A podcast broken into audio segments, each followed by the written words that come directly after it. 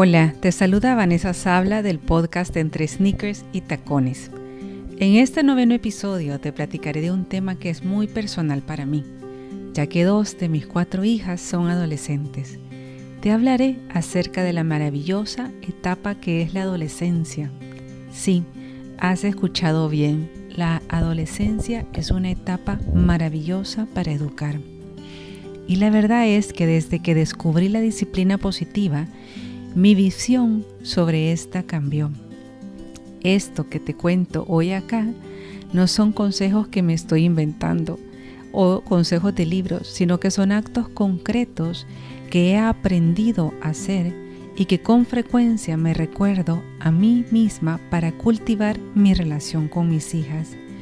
Espero que alguno de estos te puedan servir también a ti.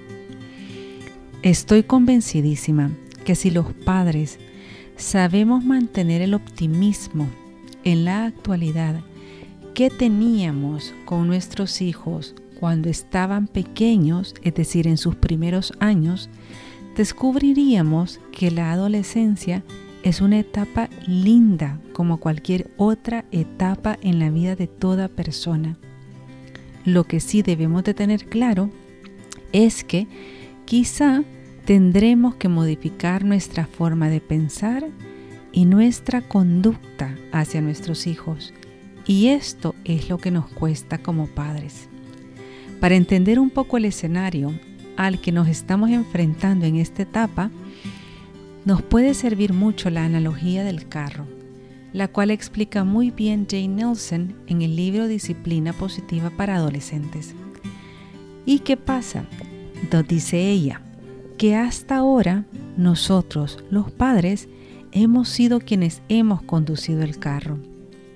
Llegada la adolescencia, nuestro hijo quiere ser protagonista y conducirlo él. Nosotros tenemos que pasar a ser copilotos y como no estamos acostumbrados a ser copilotos, estamos acostumbrados a dirigir, esto nos puede costar mucho. El hecho de pasar como copilotos quiere decir que nuestros hijos nos necesitan acompañándolos siempre, pero ya no decidiendo exclusivamente por ellos, sino más bien incluyéndolos en las decisiones.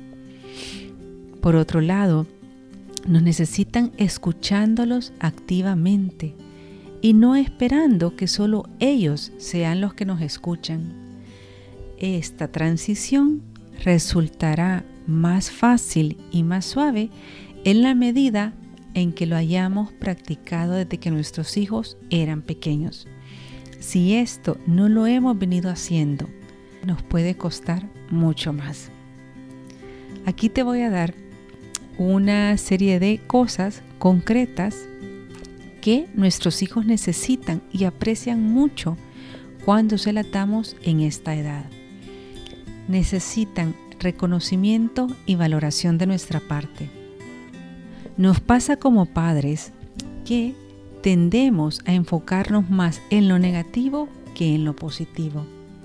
Entonces, esto quiere decir que a lo mejor tendremos que hacer un esfuerzo extra por enfocarnos más en lo positivo y no en lo negativo. Con frecuencia insistimos demasiado en lo que han hecho mal ha llegado el momento de proponernos en insistir en lo que se hace bien.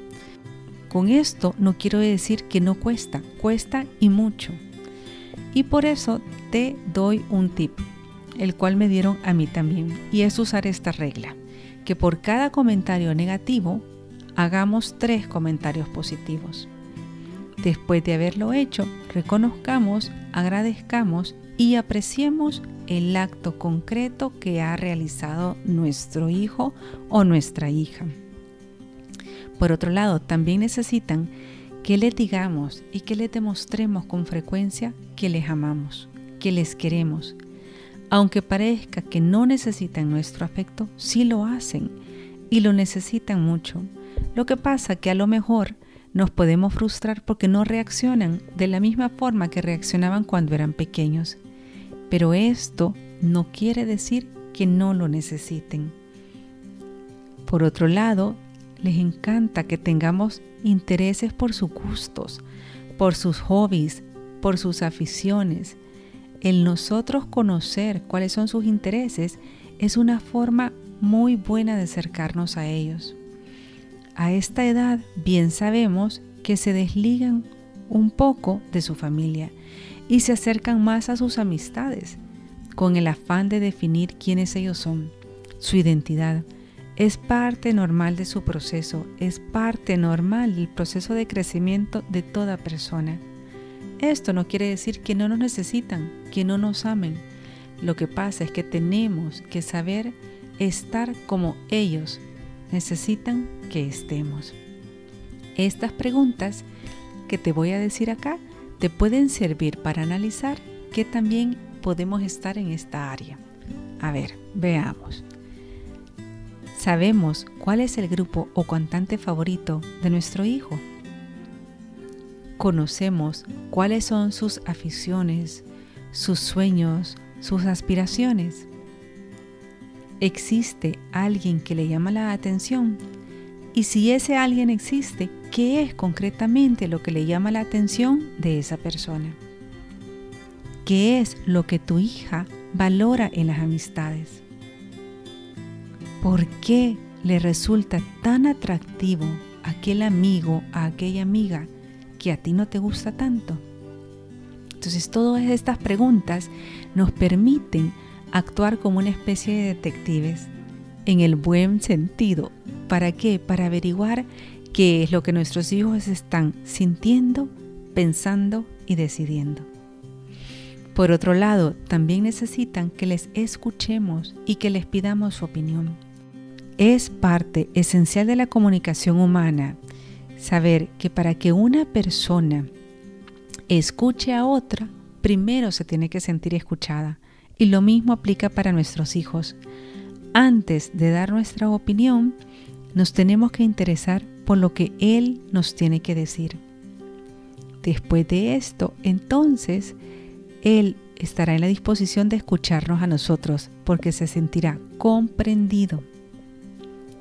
Necesitan, por otro lado, mucha empatía de nuestra parte. Nuestro hijo debe de sentir que le comprendemos, porque podemos ponernos en su lugar. Recordemos que empatizar no significa estar de acuerdo, sino más bien comprender lo que puede estar sintiendo. Debemos de dar a sus sentimientos la importancia que tienen. De esta forma se sentirá acuerpado, comprendido y respaldado por nosotros y esto nos ayudará a crear lazos fuertes de conexión con ellos. Por otro lado, también necesitan que cuando nos equivocamos, pidamos perdón, que enmendemos el daño que hemos podido causar con nuestra conducta. Esta es una valiosa oportunidad de aprendizaje para ellos y para nosotros. Cuando pedimos perdón, les estamos modelando cómo éste se pide reconocemos nuestros errores y practicamos la humildad. Recordemos que nuestros hijos no nos quieren perfectos, solo necesitan saber que los amamos. Y el hecho de tener padres imperfectos lo que permite es abrir una ventana a la vulnerabilidad y que ellos se identifiquen mucho con nosotros. Por último, y no menos importante, aprendámonos a reír juntos. El buen humor es necesario siempre. Riámonos, disfrutemos incluso de nuestros propios errores. Es un medio excelente para botar estrés y para construir vínculos fuertes. ¿Qué piensas de todo lo que te he dicho? ¿Te animas a intentar a acercarte un poco más a tu hijo adolescente? Espero que sí. Muchas gracias por escucharme. Nos escucharemos de nuevo el próximo martes y para mientras me puedes seguir en mis redes sociales, Instagram o Facebook como entre sneakers y tacones. Muchas gracias y hasta la próxima.